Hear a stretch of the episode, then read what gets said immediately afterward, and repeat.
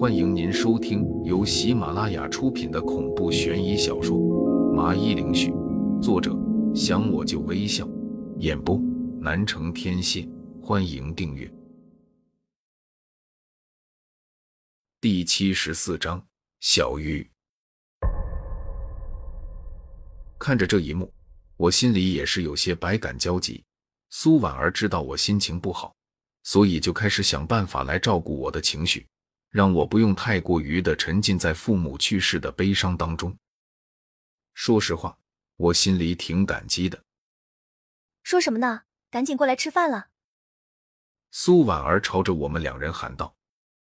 饭间，我接到了玲姐的电话。王林弟弟，我马上就要离开这个地方了，打算去港湾去看看。忽如其来的一句话让我有些愣住，奇怪道：“玲姐，你怎么好端端的要去港湾区呢？难道在这里不能做生意吗？”的确，我很不明白，他这家店可以说是生意最火爆一家店，很多家店看着都眼红的很。怎么会好端端的不开了呢？你别告诉我去旅游，还是去那里找男人啊？看他没有回答，我就试着猜测了起来。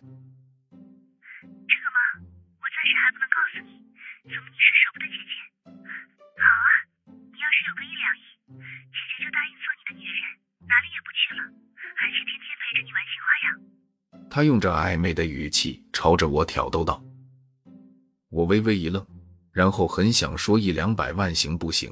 这点钱我能拿得出来。不过这话我还是没好意思说出口，尴尬的笑道：“姐姐，你这不是拿我开心吗？我要是有一两亿，就不用开个风水铺子了，早就去云游四方了。”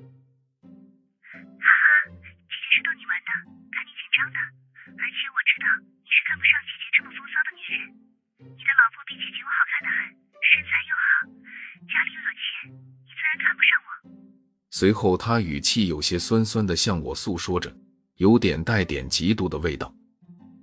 我一听就有点惶恐。哪有的事情，林姐，你知道我不是那样的人，你是一个很好的女人。我不吃。他一个没忍住的捂着嘴巴笑了起来，过了会才继续的说道。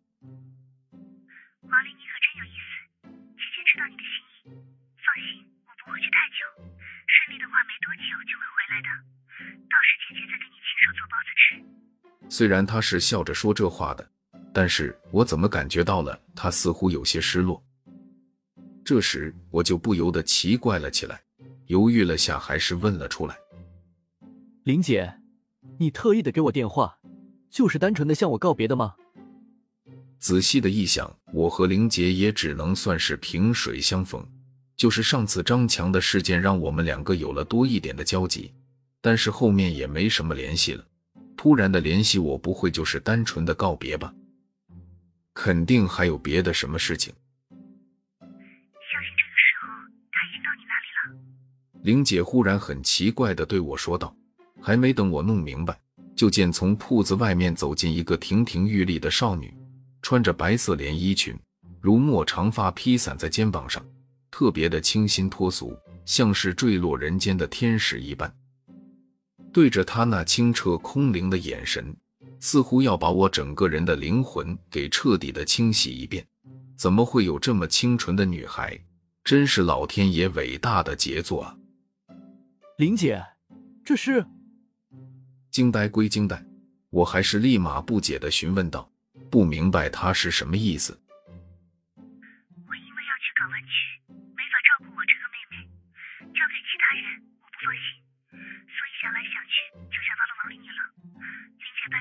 能帮我照顾我这个妹妹小一段时间，等到我回来就可以了。顿时，我的心里惊起了千层浪。什么？让我照顾这个如花似玉的女孩？这……这……我不知道自己哪里让玲姐放心了，自己也是一个血气方刚的男人啊。但想起了目前我的境况。降头师已经明显的说了要对我身边的人下手了，所以小鱼跟着我很危险，这个我不能答应下来。林姐，我很想帮你，但是我这边的情况……我正有些难为情的委婉拒绝他的请求，没想到他顿时转了一笔钱给我。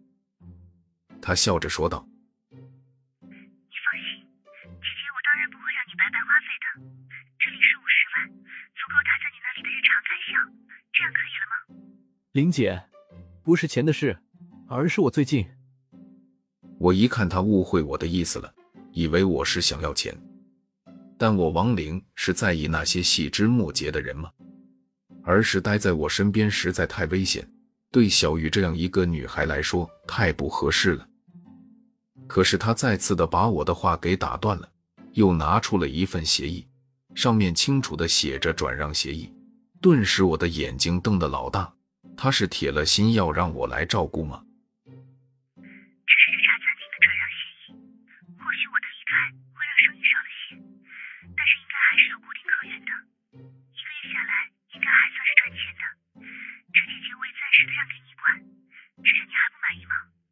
他声音听起来有点不悦了，觉得我似乎有点太贪心了。林姐，我……我见状也不知道该说些什么了。他温柔的说道：“那要是你还觉得不够的话，姐姐今晚上也可以陪你一晚的，随便你做些什么，只要你老婆不介意过来我这边。”我顿时感觉自己的鼻子很快有股热流要喷涌出来。他说的话也太诱惑我了吧！玲姐都把话说到这份上，我要是再推脱的话，自己就真的成了那贪心不足的小人了。心想豁出去了，自己拼了命也要照顾好这个女孩。好，玲姐其实不是我嫌麻烦，但看你这么坚持，我也不好再推辞了。作为朋友的我就答应你了，钱多余的我也不多用，等着你回来我就给你。至于这个转让协议就不用了，我会帮你看着的。赚的钱我也不收，等着你回来，我再交给你。至于你最后说的，那就听我深情的说完了一番话，玲姐又一次的打断我说道：“最后那个提议会一直有效，你要等姐姐回来啊，保证让你体验一下什么叫做一心一死。”我电话挂断后，我就无可奈何的领着小鱼来到了苏寒表哥和苏婉儿的面前。出于一些原因，这个孩子得在我们这里住一段时间。婉儿以后他就和你睡卧室了，我在沙发这边挤着。顿了下，我就给小雨介绍了两人，他也很乖巧的打了招呼。这时，苏寒表哥走过来，压低声音对我说道：“王林，我可警告你啊，你可不能有别的想法。像小玉这样的，至少三年起步。”我顿时满头黑线。无语道：“什么跟什么啊？难道在你眼里我就是大色魔啊？”心里不禁想到，小雨的确长得很可爱，属于典型的美人胚子，长大了肯定又是一个让众多男人疯狂的大美女。但先不说苏婉儿会把我看得死死的，这苏霓裳也不会答应让我对小玉有半点心思。